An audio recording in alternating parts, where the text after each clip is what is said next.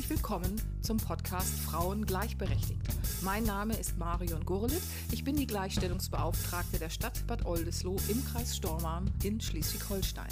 In diesem Infopodcast werde ich das Thema Frauen und Gleichberechtigung unter verschiedenen Aspekten gemeinsam mit meinen Gästen beleuchten.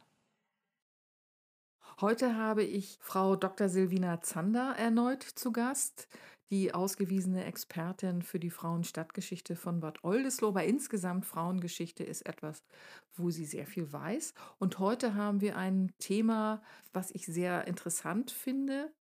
Und dazu hat Silvina auch ein Buch geschrieben über die Zeit der Weimarer Republik und des Nationalsozialismus in Bad Oldesloe. Und zu diesem Thema, was das mit Frauen zu tun hat, werden wir heute ein Interview führen. Herzlich willkommen, Silvi. Ja, auch ich freue mich erneut wieder hier zu sein und bin gespannt, wohin uns dieses Interview dann nun führen wird.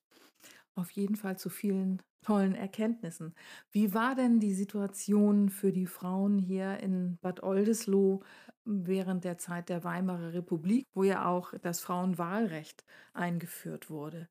Wie muss ich mir das vorstellen in dieser in dieser Stadt, die dann, sage ich mal, vielleicht so 6.000, 7.000 Einwohner, Einwohnerinnen gehabt hat?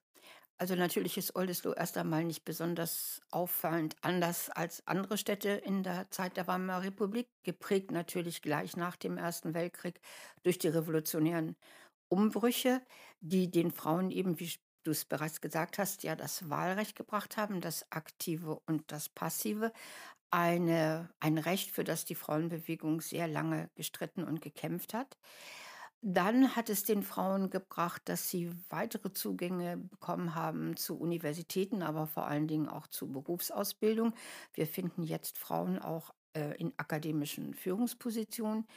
Und was es auch gebracht hat, ist sicherlich eine bedeutsame Politisierung auch der Frauen im Zusammenhang natürlich mit dem Wahlrecht. Die Frauen wurden plötzlich von allen Parteien umworben. Sie waren ja jetzt Wählerinnen. Und das macht sich auch bemerkbar. Es hat, haben sich in Oldesloe Frauen organisiert, sowohl auf der linken, also auf der sozialdemokratischen und der kommunistischen Seite, wie in der bürgerlichen äh, Parteienlandschaft aber, und das ist für Oldesloe nicht so leicht nachzuweisen, mit Sicherheit auch auf der extrem rechten Seite. Wir hatten in Oldesloe dann eben auch den Bund der Königin Luise, ein rechtsradikaler Frauenverein. Wir hatten karitative Frauenvereine mit dem Vaterländischen Frauenverein der Evangelischen Frauenhilfe.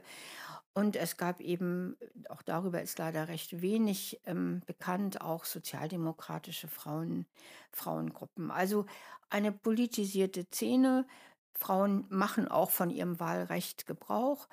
Das war sicherlich so die Situation. Natürlich waren sie auch betroffen von allen politischen und vor allen Dingen ökonomisch-wirtschaftlichen Schwierigkeiten dieser Zeit. Also Arbeitslosigkeit, die große Schwierigkeit, die Familie durchzubringen, wenn der Mann arbeitslos war, dass die Frauen arbeiten mussten. All diese Dinge haben sie natürlich genauso betroffen wie die Männer. Genau, aber wir haben sicherlich auch wie in anderen Orten eine ganze Menge Kriegerwitwen gehabt. Nach dem Ersten Weltkrieg gab es ja viele Frauen, die sich dann als Witwen und äh, alleinerziehende Mütter wiedergefunden haben. Und ich kann mir vorstellen, dass auch das eine sehr schwierige Situation gewesen ist. Lebensmittelknappheit, die dazu kommt, Einrichtungen, um Leute aufzufangen, die vielleicht keine Arbeit haben, die gehungert haben. Das gab es ja noch nicht so ausgeprägt oder bin ich da falsch informiert? Es gab natürlich Versuche, die größte Not zu lindern. Also gerade der Vaterländische Frauenverein, die evangelische Kirche, aber auch die städtische Fürsorge und natürlich übergreifend Wohlfahrtseinrichtungen, in geringem Maße eben auch Arbeitslosigkeit, Gelder, das gab es ja alles, nur es hat in der Inflation natürlich dann nicht mehr viel geholfen. Ähm, man hat äh, in Oldesloe Volksküchen gemacht, wo die armen Leute dann eben Speisung bekommen haben. Schulspeisungen sind gemacht worden, auch von amerikanischer Seite übrigens. Die haben an die Stadtschule dann Essen geliefert, aber auch Matratzen, Holz, Feuerung, alles Mögliche, um der Not ein wenig zu steuern. Und mit den Kriegerwitwen, das ist natürlich richtig und ist auch interessant, dass die erste Oldesloher Stadtverordnete, die wir auch in dieser Zeit haben, eben auch Kriegerwitwe war. Das war Anna Vogt, Genau, die das war Anna Vogt. genau, und das finde ich eine ganz spannende Geschichte. Diese Kenntnis habe ich ja aus einem aus einem Beitrag, den du geschrieben hast, gezogen, dass die eine Frauenliste eingerichtet hat, um sich zur Wahl stellen zu können. Wie ist denn das zustande gekommen? Also genau, das ist die Politisierung der Frauen. Es ist auf einmal so, dass die Parteien sich um sie kümmern. Alle versuchen, irgendwelche Veranstaltungen zu machen, wo Frauen eingeladen werden und wo sie gewonnen werden sollen. Und es gab eben auch Frauen, die gesagt haben, in keiner dieser Parteien fühlen wir uns heimisch. Wir machen eine eigene Frauenliste, weil die anderen Parteien Frauen nur aufgestellt haben, sozusagen an hinterster Front, dass sie praktisch gar keine Chance hatten, gewählt zu werden. Und dafür gab es eine eigene Frauenliste. Die wurde aufgestellt, ähm, vor allen Dingen von Lehrerinnen und eben von der Anna Vogt und einigen anderen Frauen, die dann eine Liste nur mit Frauen gemacht haben, die auch von vielen Oldesloher Frauen durch Unterschriften dann unterstützt worden ist. das ist ja wirklich eine ganz spannende Ja, Geschichte. lange existiert hat sie nicht, aber immerhin war das ein Versuch, wirklich mal die Stimme der Frauen zu Gehör zu bringen. Mhm. Und weiß man, was die Anna Vogt beruflich gemacht hat? Wahrscheinlich hatte sie gar keinen Beruf. Sie war Hausfrau, Mutter. Ist nicht nachgewiesen, dass sie irgendwie einen Beruf hatte. Aber sie war sozusagen die Erste auf der Liste und ist auch als Einzige dann in die Stadtvertretung gewählt worden. Genau, und dann, als sie ausschied, sie ist ja relativ früh wieder ausgeschieden.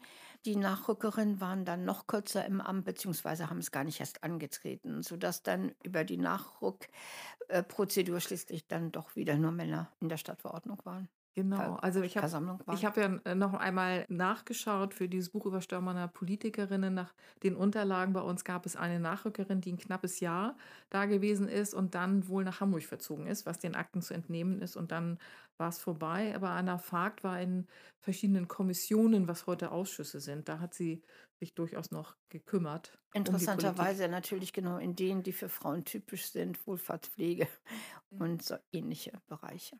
Genau, aber immerhin, das war die allererste Mhm. Frau, die hier für Bad Oldesloe dann das Wahlrecht wahrgenommen hat und auch äh, Mitglied der Stadtvertretung geworden ist. Und das heißt also, es, es gab ja sozusagen neue Bereiche, in denen Frauen sich engagieren konnten, auch engagiert haben, ne, in der Politik oder auch in bestimmten Berufen, Berufsausbildung gemacht haben, vielleicht auch Studiengänge aufgenommen haben. So, und das war ja aber nur eine kurze Zeit. Ich sag mal, 1933 war es ja dann vorbei, als die Nationalsozialisten an die Macht gekommen sind. Und weiß man, gibt es da so Unterlagen über das Wahlverhalten von Frauen? Sind die Nationalsozialisten hier sehr stark von Frauen gewählt worden Das kann oder man, gibt es da kann man leider nicht sagen, weil das Mhm. nicht getrennt aufgelistet worden ist. Also es zählen nur die Stimmen insgesamt und keine Aufschlüsselung Schlüsselung Männer, Frauen. Man weiß aber insgesamt, dass Frauen die Nationalsozialisten sehr breit auch gewählt haben.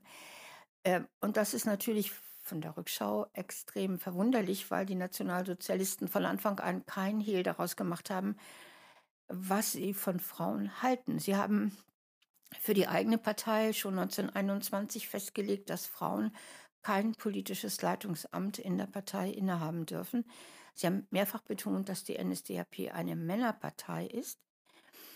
Und sie haben natürlich sofort und ganz eindeutig ein Frauenbild vertreten, das die Frauen zurück an Heim und Herd und in der Mutterrolle gesehen hat. Ganz eindeutig. Und sie haben ja diese Politik dann auch äh, umgesetzt. Die Frauen haben ihr aktives Wahlrecht verloren. Das Passive haben sie behalten, gerade weil die NSDAP eben gesehen hat, dass Frauen sie auch wählen. Darauf haben sie natürlich nicht verzichten wollen. Aber eben kein in dem Sinne mehr politisches Mitspracherecht. Genauso haben sie die Frauen aus den Universitäten getrieben, aus den akademischen Leitungsfunktionen, also Schulleiterinnen wurden wieder abgeschafft und durch Männer ersetzt. Also ähm, eine Politik, die eigentlich, muss man sagen, gegen die Interessen von Frauen gerichtet war. Aber offensichtlich gab es ja viele Frauen, die gesagt haben, äh, ne, wir wählen das, was wir kennen. So, ich fasse es mal so zusammen, auch wenn es vielleicht historisch nicht ganz richtig ist. Aber sozusagen auch das Frauenbild zu wählen, das man, das man kennt, das die Frau kennt, zu sagen so, und das heißt auch die Verantwortung auch für die Ernährung der Familie und so, das liegt wieder alles beim Mann.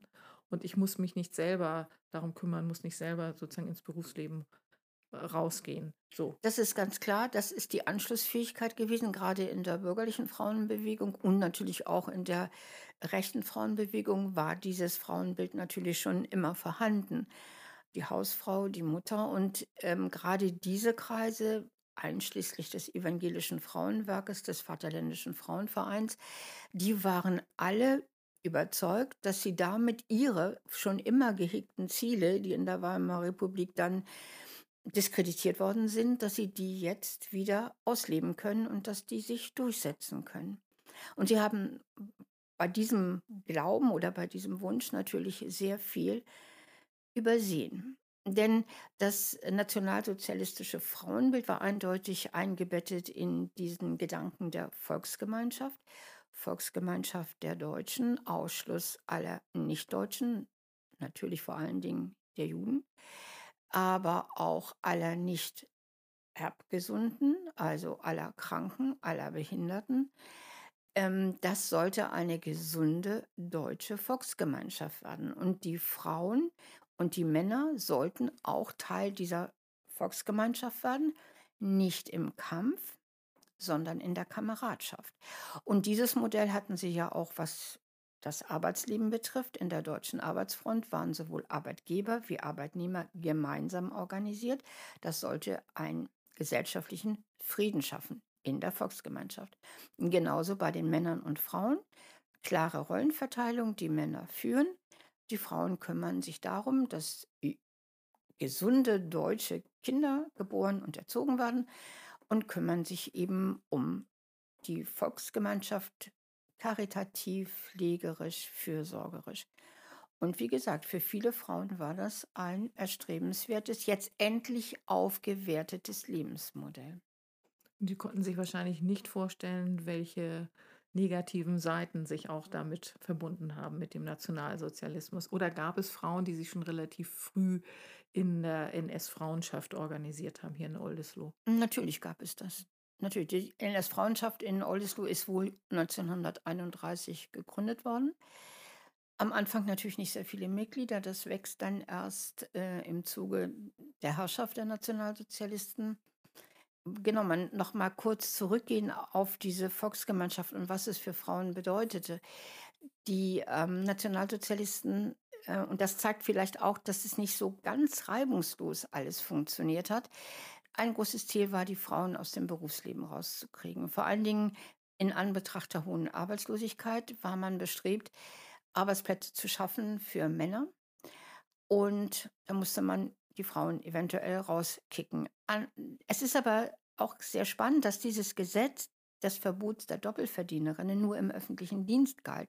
Im Prinzip nur eine sehr kleine, schmale Schicht von Frauen betroffen hat.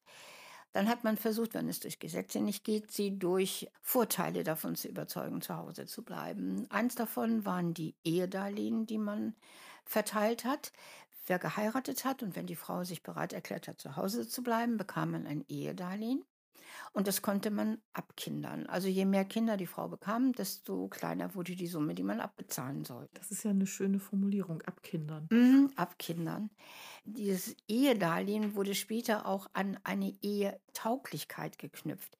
Das hatte auch nochmal Vorteile gebracht, aber die Menschen haben relativ schnell begriffen, dass wenn man ein Ehetauglichkeitszeugnis beantragt, es auch sein kann, dass man nicht für ehetauglich gehalten wird, weil man entweder in der Ahnenreihe nicht ganz sauber war oder eine Krankheit hatte, sodass das auch relativ schnell so ein, eine Sache war, wo die Leute gemerkt haben, nee, wir machen da nicht mit. Also das kippt ganz oft. Und auch was äh, das Hinaustreiben der Frauen aus dem Beruf betrifft, das hat ja nicht geklappt. Die Frauen sind ja im Beruf geblieben. Im Nationalsozialismus haben nicht deutlich weniger Frauen gearbeitet als vorher. Zum Teil, weil sie wollten, zum Teil aber auch, weil sie natürlich mussten. Wenn der Ehemann nicht genug Geld mitgebracht hat, dann musste die Frau ja arbeiten. Und die Nationalsozialisten haben dem auch insofern Rechnung getragen, dass in Oldesloe auch recht früh schon ein Kindergarten eingerichtet wurde, um den Frauen eben zu ermöglichen zu arbeiten. War das der erste Kindergarten, der eingerichtet worden Nein, ist? es gab hier? sowas auch schon in der Weimarer Republik. Die sogenannten Warteschulen, die gab es auch schon viel früher. Aber so ein Kindergarten passt ja eigentlich nicht zur nationalsozialistischen Ideologie. Man merkt also, dass Ideologie und Wirklichkeit nicht immer übereinstimmen. Nee, dass es sehr stark auseinanderfällt, weil das ist ja nun etwas, was ich mir normalerweise nicht vorstellen kann, dass die Nationalsozialisten einen Kindergarten einrichten, damit die Mütter arbeiten gehen können. Sie haben das vor allen Dingen nachher in der Kriegszeit gemacht, da in dem Moment, in dem die Frauen wirklich auch gebraucht wurden. Also mit Einführung der Kriegswirtschaft und seit 36 als Vollbeschäftigung war und die drängend Arbeitskräfte suchen, haben sie die Frauen mit Macht ja auch teilweise zwangsweise wieder in die Fabriken getrieben. Also absolute Abkehrung von der Ideologie. Sie haben es dann verbrämt, indem sie gesagt haben, ja, wenn die Frauen äh, für die deutsche Wirtschaft arbeiten, das sei ja halt auch ein mütterlicher Dienst. Ob da die Frauen nun drauf reingefallen sind, das kann man sehr groß bezweifeln. Kommt da auch diese Einführung des Pflichtjahres mit dazu? Weil ich weiß, meine Mutter hat immer davon erzählt, dass sie als junge Frau eben dieses Pflichtjahr machen musste auf einem Bauernhof und nicht unbedingt gute Erinnerungen an die Zeit mhm. hat. Das gehört auf jeden Fall auch in diese ideologische Ausrichtung, dass man versucht hat, die jungen Frauen in die klassischen Frauenberufe zu drängen, also vor allen Dingen Hauswirtschaft. Das sollte Pflicht sein, äh, natürlich auch die Bäuerin zu entlasten, später im Krieg weil die Männer nicht da waren, aber vor allen Dingen ideologisch geprägt. Die, die jungen Frauen sollten in diese NS-Frauenrolle reinwachsen, indem sie eben Hauswirtschaft lernten, äh, idealerweise an Kinder, in kinderreichen Familien halfen. Äh, und dieses Pflichtjahr ist wirklich nicht sehr beliebt gewesen. Das kann man so sagen. Nee, und sehr anstrengend. Also ich weiß, meine Mutter hat immer erzählt, auf dem Bauernhof, sie musste die Milchkannen ausschruppen und dann äh, am Samstag auf den Knien übers Kopfsteinpflaster ruckeln und da die Unkrautteile rauszupfen. Es war eben keine, keine schöne Zeit. Aber das ist eben diese Ideologie, dass ja. die jungen Mädchen dann sozusagen vorbereitet werden auf ihre spätere Hausfrau- und Mutterrolle. Genau, und darin hat eben auch die NS-Frauenschaft ihre Aufgabe gesehen. Die haben sich ja sozusagen als Elite verstanden. Elite, die an die Frauen die nationalsozialistische Ideologie vermitteln sollte. Und die Oldesloher Frauenschaft, die hat zum Teil auch im Adolf-Hitler-Haus gesessen, später dann in der Salinenstraße 11 und noch später in der Lübecker Straße. Die haben verschiedene Arbeitsgruppen gebildet und auch typischerweise, das war dann Wohlfahrtspflege, Haushaltshilfe, äh, Handarbeiten und Kultur. Kultur gehörte eben auch dazu. Deutsche Kultur, da sind sie unheimlich rückschrittlich. Also ich habe äh, während der Recherche fürs Buch eine Aussage von einer NS-Frauenschaftsfrau gefunden, dass sich die deutsche Frau mit ihrem schlichten, keuschen Gemüt am Brünnlein deutscher Volkslieder erfreuen soll. Und wenn man das hört und denkt, was in der Weimarer Republik war, also der Bubikopf in der Großstadt, eben auch amerikanische Musik, der Jazz kommt und die Frauen eben tanzen gehen, schalzen, tanzen und dann kommt das Blümelein des deutschen Volksliedes doch etwas sehr altbacken daher. Ja, das hört sich nicht attraktiv an. Nein, überhaupt nicht. So, dass dann alle am Gänselieselbrunnen hier auf dem Marktplatz sitzen. Nein, und diese, diese Treffen, diese Treffen der NS-Frauenschaft sind auch, äh, wenn man das so äh, liest, die Programme waren oft in der Zeitung abgedruckt, dann ist das schon furchtbar erschreckend. Also die Banalität eigentlich. Sie haben im ersten Teil eine Schulung gemacht über Rassenhygiene. Das heißt, die Frauen sollten lernen, sich nicht mit Juden einzulassen, eben für erbgesunden Nachwuchs zu sorgen. Das wurde immer wieder vertreten. Das war ein wichtiges Ziel. Und dann kommt eine kleine Pause und dann tanzt man in der Tat unter dem Mainbaum oder guckt Tänzen von Kindern zu. Also so ein völlig, so völlig disparat. Und wenn, wenn Frauen darüber erzählen, dann haben sie oft die Tänze behalten, aber die Schulung vergessen als sei sie nie gewesen. Es gab ja auch diesen Bund Deutscher Mädel, BDM. Mhm. Also ich weiß nur aus den Erzählungen meiner Mutter, die gesagt hatte, das war irgendwie eigentlich ganz wunderbar. Wir haben da am Lagerfeuer gesessen und hatten irgendwie Freizeit und es war schön, es war irgendwie so kameradschaftlich. Also sowas, was du auch sagst, man hat bestimmte Sachen, die politischen Schulungen anbelangte, das äh, hatte sie dann verdrängt. Gab es die, diese BDM-Geschichte auch hier in Oldesloe? Selbstverständlich, die gab es ja überall. Es gab auch in Oldesloe BDM. Das war ja eine ganz wichtige Stütze Stützpfeiler der NS-Ideologie, weil man die Jugend gewinnen wollte. Das war ja wichtig. Die sollten das ja weitertragen und verankern. Und auch das ist einer der latenten Widersprüche in der NS-Zeit. Auf der einen Seite werden die Mütter gehegt und gepflegt, sie sind so unheimlich wichtig. Auf der anderen Seite verminderte man enorm den Einfluss, den die Eltern auf die Kinder hatten. In der HJ oder im BDM sind sie den Eltern ja ein Stück weit entfremdet worden, rausgezogen worden auf diese Fahrten. Und das war natürlich gerade für Mädchen, die traditionell weniger Freiräume hatten als die Jungs, ein riesiges Abenteuer. Ohne Mütter rauswandern im Zelten, ganz für sich selbst, sich selbst organisieren, sich selber bestimmen, was man macht. Das war natürlich toll. Aber von der Ideologie her war es ja eigentlich ein Widerspruch. Die Kinder wurden ja auch massiv aufgefordert, ihre Eltern zu denunzieren. Und das heißt, die Eltern wurden, was ich schon sagte, den Kindern ein Stück weit entfremdet, ihre Autorität wurde beschnitten, genauso wie die Autorität der Lehrer in der Schule. Auch da war HJBDM immer vorrangig, wenn Organisation oder Fahrten oder irgendetwas anstand. Auch da haben die Lehrer ein Stück weit ihre Funktion, ihre autoritäre Funktion verloren. Für die Kinder sicherlich sehr, sehr spannend, für die Eltern nicht so. Es gab ja auch da gab es in der Tat auch relativ viel Widerspruch, auch in Oldesloe, dass Eltern sich gewehrt haben, dass die Kinder ähm, so viel weggeschickt werden. Gerade die Mädchen, da fürchtete man Überlastung durch den Sport, den ja jetzt auch Mädchen machen mussten. Das wurde dann im Laufe der Zeit alles in den Ansprüchen wieder zurückgeschraubt. Aber für sportliche Mädchen war das natürlich absolut toll, wenn man bedenkt, wie sie vorher eventuell zu Hause gesessen haben und jetzt raus. Das ist einer der großen Fangarme wenigstens am Anfang, am Ende des, der NS-Zeit äh, hat sich das auch abgenutzt, da wurde das auch mehr als Zwang empfunden, aber am Anfang war es sicherlich eins der positiven Dinge. Genau, da gab es doch auch so große Sportfeste und so Ja, für, Sportfeste für genau. Mädchen, für Mhm. Jungen, Schwimmen war möglich, alles, alles war möglich. Und auch die Mädels haben sich ja dann auch, Mädels eben, haben sich eben auch selbst organisiert. Die hatten ihr eigenes BDM-Heim. Das wird dann stolz erwähnt. Das durften wir ganz alleine einrichten. Und wir haben große Kameradschaft erfahren. Also das ist, ähm, was die Zeitzeugen ja auch begeistert, wie deine Mutter dann immer wieder erzählen. Wann gab es denn sozusagen so einen Umbruch ähm, mit Eintritt in den Zweiten Weltkrieg oder war das etwas später, wo dann sozusagen diese, diese Begeisterung vielleicht auch etwas nachgelassen hat? Oder ist das in Oldesloe nicht zu spüren gewesen? Doch, das ist sicherlich hier zu spüren gewesen wie überall. Es ist natürlich schwer zu quantifizieren, wann das anfing. Es gibt Untersuchungen, in Oldesloe ist es leider von der Aktenlage nicht so ganz eindeutig zu sagen, aber es gibt Studien, wo gesagt wird, am Anfang haben die Nationalsozialisten die Bevölkerung wahnsinnig beansprucht. Es gab ständig große Aufmärsche, auch hier in Oldesloe, der 1. Mai und dies und das. Und ständig musste man irgendwo teilnehmen. Äh, wer in der NS-Frauenschaft war, musste ständig zu Pflichtversammlungen. Also jetzt die Männer natürlich auch, aber die Frauen eben auch. Die Kinder waren ständig irgendwo unterwegs und immer war das so eine Art gepushte Hochstimmung. Und irgendwann, das ist ja völlig eindeutig, kippt das. Die Leute merken irgendwie, ja, am Anfang die Arbeitslosigkeit sank in der Tat.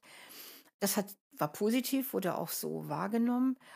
Und dann kommt aber auf einmal der Reichsarbeitsdienst. Es wird eine Pflichtveranstaltung. Und das, man versucht das immer hoch zu, jet, zu jessen. Für die Volksgemeinschaft das ist ganz toll, aber für die Individuen war es das dann eben doch nicht. Und Stück für Stück ist da dann sicher, sind da sicherlich Risse gekommen in der Begeisterung. Es hat natürlich nie dazu geführt, dass das Regime wirklich in Gefahr geriet. Niemals. Das muss man eben auch sagen. Es gab Widersprüche, es gab auch vorsichtig geäußerte Kritik. Das wird auch in manchen Artikeln, auch im Oldesloer Landboten deutlich, wenn dann geschrieben wird, morgen haben wir eine schöne Demonstration und wir freuen uns alle drauf und wir reden nicht, während wir demonstrieren und wir schlenkern nicht mit dem Regenschirm und wir sind alle aufmerksam, woraus man ja sieht, dass man das nun extra erwähnen muss, dass das von den Leuten nicht unbedingt so umgesetzt wurde. Aber das sind so ganz kleine Sachen und natürlich wird man in der Zeitung nicht lesen.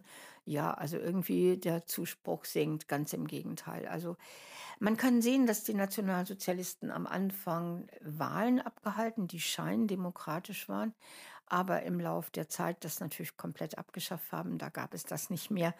Und das zeigt ja auch, dass sie gesehen haben, wenn sie eine eine demokratische Wahl, freie Wahl machen würden, abgesehen davon, dass es keine Gegenparteien mehr gab, die waren ja alle verboten, hm, wäre das nicht mehr so positiv für sie ausgegangen. Und wie hat sich äh, sozusagen die Zeit des Nationalsozialismus auf die Frauen ausgewirkt, die politisch anders orientiert waren bei der Sozialdemokratie, Frauenliste Fagt? Gibt es dazu hm, sozusagen Daten, wo man sagen kann, wir, wir merken das oder haben die sich, haben die sich still zurückgezogen? Also ich sag mal, es ist ja manchmal so, dass die Datenlage auch nicht so ist. Die Datenlage ist gerade, was das anbetrifft, nicht besonders gut. Von der Sozialdemokratie sind keine Akten erhalten. Man kann aber sagen, die Frau Fack zum Beispiel, die war aktiv noch Deutschen Demokratischen Partei.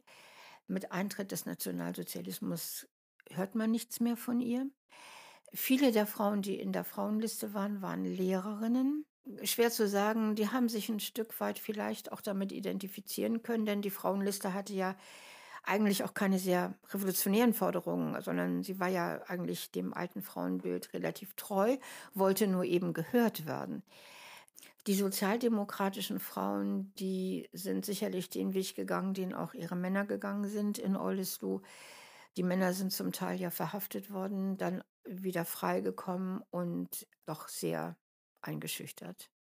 Ähm, das wird man da auch vermuten können. Und die bürgerlichen Frauen, die sind zum größten Teil eingefangen worden, das muss man sagen. Die Nationalsozialisten haben ja tatsächlich alles gleichgeschaltet. Die haben ja keinerlei Vereinigung, Verbände, Organisationen neben sich geduldet. Und das betrifft eben auch das weite Feld der weiblichen fürsorgerischen Arbeit. Sie haben alle bürgerlichen Frauenvereine im Deutschen Frauenwerk vereinigt und unter die Leitung von Gertrud Scholz-Klink gestellt, die eben auch die NS-Frauenschaft geleitet hat. Und die sind eigentlich dann sozusagen Unterorganisationen, kann man fast sagen, geworden. Und die Nationalsozialisten haben ihnen praktisch alles aus der Hand genommen. Die evangelisches, das evangelische Frauenwerk hat vor allen Dingen Mütterfürsorge gemacht. Das ging rüber an die NS-Frauenschaft. Die gesamte äh, Sozialfürsorge ist rübergegangen an die NS-Volkswohlfahrt. Die haben das dann gemacht, natürlich auch mit ihren Ansprüchen an Volksgemeinschaft und Ausschluss der Kranken. Die städtische Fürsorgerin, die es auch gab, die ist auch in der NS-Frauenschaft dann gewesen und hat deren Ziele mit verfolgt. Offensichtlich, man weiß es nicht so genau oder ich weiß es nicht so genau. Sie hat ja nie eine Äußerung gemacht, aber sie war an allen Sachen beteiligt, auch an der Aussonderung erbkranken Nachwuchses gleich nach der Geburt. Das kann man wohl sagen. Und äh, so sind den bürgerlichen Frauen ihre Arbeitsfelder genommen worden. Die evangelische Frauenschaft ist auf Bibelstunden reduziert worden. Hm, das Deutsche Rote Kreuz, also den Vaterländischen Frauenverein, hat man in die kriegsvorbereitenden Sanitätsdienst gezwungen. Die waren darauf dann spezialisiert. Die NS-Frauenschaft hat auch natürlich kriegstreiberisch mitgewirkt. Sie hat äh, sich früh in dem Luftschutz organisiert und mitgemacht und das mit als eine ihrer Hauptaufgaben gesehen. Äh, mit der, also auch schon mit der Aussage, wenn es soweit ist, dann sind die Männer ja nicht da, dann müssen wir das machen. Also sie haben praktisch alles um sich herum unterdrückt und alles an sich gerissen. Die NS-Frauenschaft war aktiv im Winterhilfswerk von der nationalsozialistischen Volksfürsorge. Sie haben die Sammlung gemacht, sie haben die, sie haben die Güter verteilt, nicht mehr die anderen, die es vorher gemacht haben die die Fürsorgefälle betreut haben. Also sie haben da natürlich schon dafür gesorgt, dass sie dann möglicherweise bei den Empfängern auch als die dastanden, die sie unterstützen, die sie fördern, die ihnen helfen. Also auch ein Versuch da dann eben für den Nationalsozialismus zu werben. Ja, spannend, so zu gucken, wie diese Organisation so funktioniert haben. Ne? Und dass es auch so, so schnell ging. Das heißt ja aber, dass eigentlich sozusagen auch schon vor 1933 solche Strukturen ja auch irgendwie da gewesen sein müssen. Das kommt ja nicht einfach so wie so ein Pilz aus dem Boden Nein, nein, die Strukturen gab es ja. Also die, die bürgerlichen Frauenvereine, die Sozialdemokraten hatten auch eine eigene Volksfürsorge sozusagen, äh, Fürsorge. Die haben auch ganz viel gesammelt und geholfen. Küchen gehabt. Also das gab es und natürlich dann eben von den jetzt schon genannten Organisationen Evangelisches Frauenwerk, Vaterländischer Frauenverein, die haben ja alle schon in diesem Bereich gearbeitet. Volksküchen betrieben, Nähstuben für Bedürftige. Das gab es alles. Das, die Nationalsozialisten haben sich nichts Neues ausgedacht. Sie haben es nur alles übernommen. Sie haben eben sich selber reingesetzt und dann wirklich wie die Spinnen alles an sich gerissen. Aber sicherlich gab es auch andere, ich sage mal auch Vaterländischer Frauenverein, die dann auch mit den nationalsozialistischen Frauenorganisationen zusammengearbeitet haben, selber Mitglied geworden sind. Die sind äh, diese bürgerlichen Frauenvereine auf der rechten Seite, zum Beispiel der Hausfrauenverein unter der Leitung von Frau Knut. Die sind ja auch alle aufgelöst worden in 33 und die war damit aber hochzufrieden. Sie sagt, was wir jetzt haben im Nationalsozialismus, ist das, wofür wir immer gekämpft haben. Und was wir in der Weimarer Republik eigentlich nicht wollten. Genau. Also die sahen, waren ja im Kampf gegen die Weimarer Republik und sahen sich jetzt bestätigt. Und entsprechend waren auch viele Frauen in den anderen bürgerlichen Vereinen so. Man kann das dann auch sehen, wenn die Frauenschaft hier Veranstaltungen gemacht hat, dann hatten sie oft Referenten von der evangelischen Kirche oder vom Vaterländischen Frauenverein. Also das hat sich sehr verschränkt, auch personell. Und man kann manchmal leise heraushören, dass die bürgerlichen Frauenverbände natürlich schon gemerkt haben, dass sie entmachtet werden. Das kann man ja auch nicht nicht merken. Aber es wird immer so gesagt, ja, jetzt ist es in kompetenten Händen und wir arbeiten zusammen und wir bringen unsere Kompetenz jetzt ein.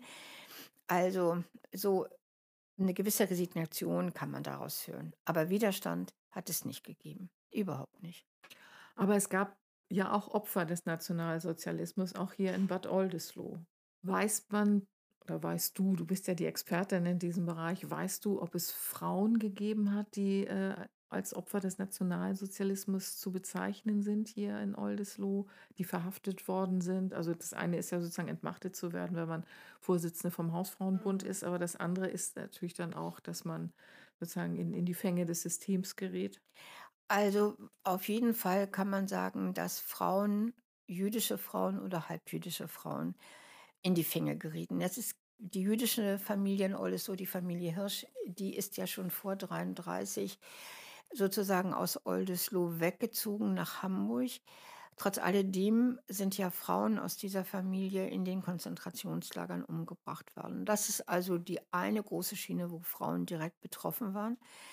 Oder Jüdinnen hatten wir in Oldesloe ja auch, die mit arischen in Anführungszeichen Männern verheiratet werden, waren, die in Oldesloe insofern geschützt waren, weil ihre Männer sich nicht von ihnen getrennt haben. Das war die eine Sache. Die zweite Sache ist wohl, dass der Bürgermeister Kieling in gewisser Weise eine schützende Hand über sie hatte. Die haben also den Nationalsozialismus überlebt. Dass eine Oldesloher Frau verhaftet worden ist, ist nicht bekannt. Sie waren mittelbar, unmittelbar dann Opfer, weil ihre Männer verhaftet wurden und im Konzentrationslager waren. Und etliche der Ehefrauen sagen dann, dass sie es sehr schwer hatten in der Zeit, wo ihre Männer verhaftet waren, durchzukommen. Andere sagen, dass sie trotz alledem Unterstützungsgelder bekommen haben. In jedem Fall war das aber extrem schwer für die Frauen, in diesen Situationen dann zu überleben. Das muss man sagen. Dass eine Frau jetzt hier konkret verhaftet worden ist, nein.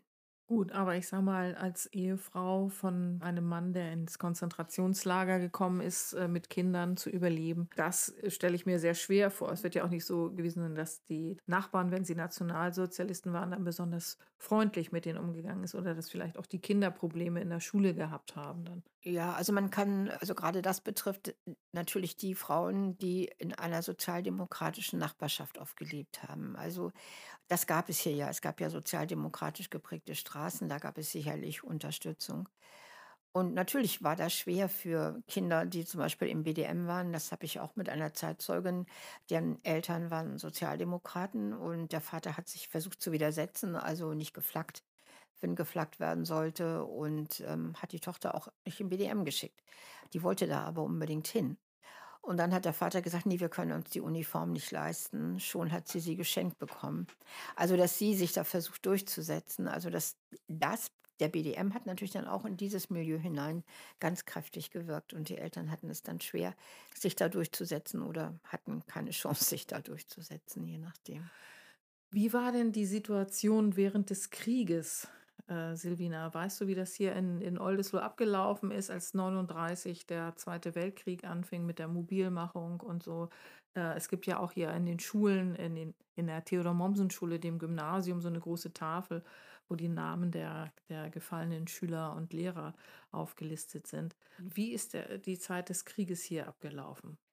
Also der Krieg ist lange vorbereitet worden, ideologisch, und begründet worden damit, dass Deutschland Raum im Osten braucht.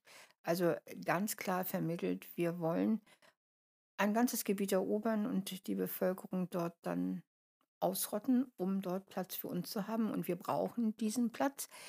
Und wir müssen uns wehren gegen unsere Feinde. Das ist ganz offensichtlich von vielen Menschen erst einmal mitgetragen worden, weil es so dargestellt wurde, als sei Deutschland kurz davor, angegriffen zu werden. Ein Beispiel dafür ist natürlich auch die Kriegsbegeisterung, gerade unter jungen Männern, die sich ja zum Teil dann freiwillig gemeldet haben. Die Kriegsbegeisterung war mit Sicherheit nicht überall vertreten, weil eigentlich allen klar war, der Erste Weltkrieg war nicht weit weg, was das bedeutet im Einzelfall. Und so kam es dann ja auch relativ schnell.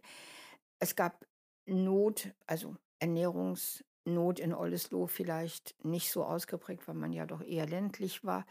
Es gab für die Frauen wurde das Leben härter, die Männer waren weg, sie wurden in die Fabriken getrieben, um die Kriegsproduktion aufrechtzuerhalten. Sie verloren ihre Kinder, ihre Söhne in den Krieg, ihre Ehemänner in den Krieg. Äh, es häufen sich ja dann ab einem bestimmten Datum 39 die Todesmeldungen in der Zeitung gefallen für Volk und Vaterland. Also ähm, die Stimmung trübte sich mit Sicherheit massiv ein, führte aber auch immer noch nicht zu irgendeinem Widerstand gegen die Nationalsozialisten. Das muss man eben auch sagen. Die haben es immer noch geschafft, sich auch zum Teil getragen an der Macht zu halten. Genau, und es gab ja einen Bombenangriff gegen Ende des Zweiten Weltkrieges äh, hier auch in Bad Oldesloe, wo es ja auch viele Tote gegeben hat. Genau, es gab zwei große Ereignisse Ende des Krieges. Das eine war der Zustrom von Hamburger Flüchtlingen im Zuge der äh, Verbombung Hamburgs. Da kamen ja Tausende hier an, die untergebracht und versorgt werden mussten. Eine gigantische administrative und sonstige Leistung. Die Menschen mussten versorgt werden. Und natürlich fängt es dann auch an, dass die ersten Flüchtlinge aus dem Osten kommen, was ja dann nach dem Krieg äh, massiv zur Zunahme der Bevölkerung auf das Doppelte geführt hat. Und dann eben äh, wirklich in den allerletzten Tagen vor Ende des Krieges noch der Bombenangriff auf Oldesloe, auf den Eisenbahnknotenpunkt auf dem Bahnhof mit 700 Toten, die meisten zurückflutende Lazaretthelferinnen und Soldaten, aber auch Oldesloer Zivilbevölkerung. Eine furchtbare Sache, das muss man sagen, die bei vielen Betroffenen auch schwere Traumata gesetzt hat. Gab es denn hier in Oldesloe auch so kriegswichtige Betriebe? Ja, das gab einige, die kriegswichtig waren. Vor allen Dingen natürlich einmal die, eine große Fleischfabrik, aber auch äh, Metallfabriken, die für den Krieg gearbeitet haben. Die äh, ganz großen Betriebe waren aber außerhalb, aber immerhin äh, gab es hier auch Lager von Frauen, die eben in kriegswichtigen Betrieben arbeiten mussten. Die holte man aus, zum Teil auch aus Schlesien, die dann hierher zwangsverpflichtet wurden. Nicht ganz unproblematisch. Ja, also es gab Zwangsarbeiterinnen und Zwangsarbeiter hier äh, auch in Oldesloe. Natürlich, die, die gab es waren. überall. Eigentlich kann man sagen, in jedem Betrieb, in jedem landwirtschaftlichen Betrieb, aber auch in vielen Familien waren Zwangsarbeiter und Zwangsarbeiterinnen. Bei der Eisenbahn waren es vor allen Dingen Belgier, die dort und Holländer. Die hatten auch bestimmte Sonderrechte. Ganz furchtbar war es für die sogenannten Ostarbeiter, die ja als Untermenschen galten, besonders die Russen mhm. und die Polen. Äh, die waren die unterste Stufe, die wurden auch in Lagern kaserniert, hatten wenig äh, Möglichkeiten da rauszukommen, wurden schlecht ernährt, schlecht behandelt. Und darunter gab es natürlich auch Frauen. Und gerade die Kinder dieser Frauen, die sind oft nicht sehr alt geworden, die sind vernachlässigt worden, den Frauen weggenommen worden. Das kann man auch in den Geburtsregistern hier in Oldesloe sehen, dass die sehr früh gestorben sind unter Lebensschwäche oder sowas wurde dann da eingetragen. Sch schlimme schlimme Zustände. Richtig, Ja. richtig. Und wenn eine deutsche, arische, erbgesunde Frau ein Liebesverhältnis mit einem Zwangsarbeiter einging, dann wurde die Frau streng bestraft, als hat sich versündigt am deutschen Volk und die Männer, die Zwangsarbeiter, wurden in der Regel hingerichtet. Da gibt es aus Staumann tatsächlich Beispiele. Das waren dann Polen und auch Russen, die das betroffen hat. Das ist ja schrecklich. Also, Ja. der die Zeit des Nationalsozialismus hat eindeutig nichts Gutes gebracht. Das kann man so bilanzierend auf jeden Fall sagen, auf jeden Fall.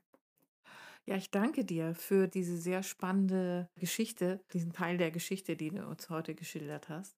Vielen herzlichen Dank und ich freue mich auf weitere Beiträge zur Frauengeschichte mit dir. Na, mal sehen. Danke.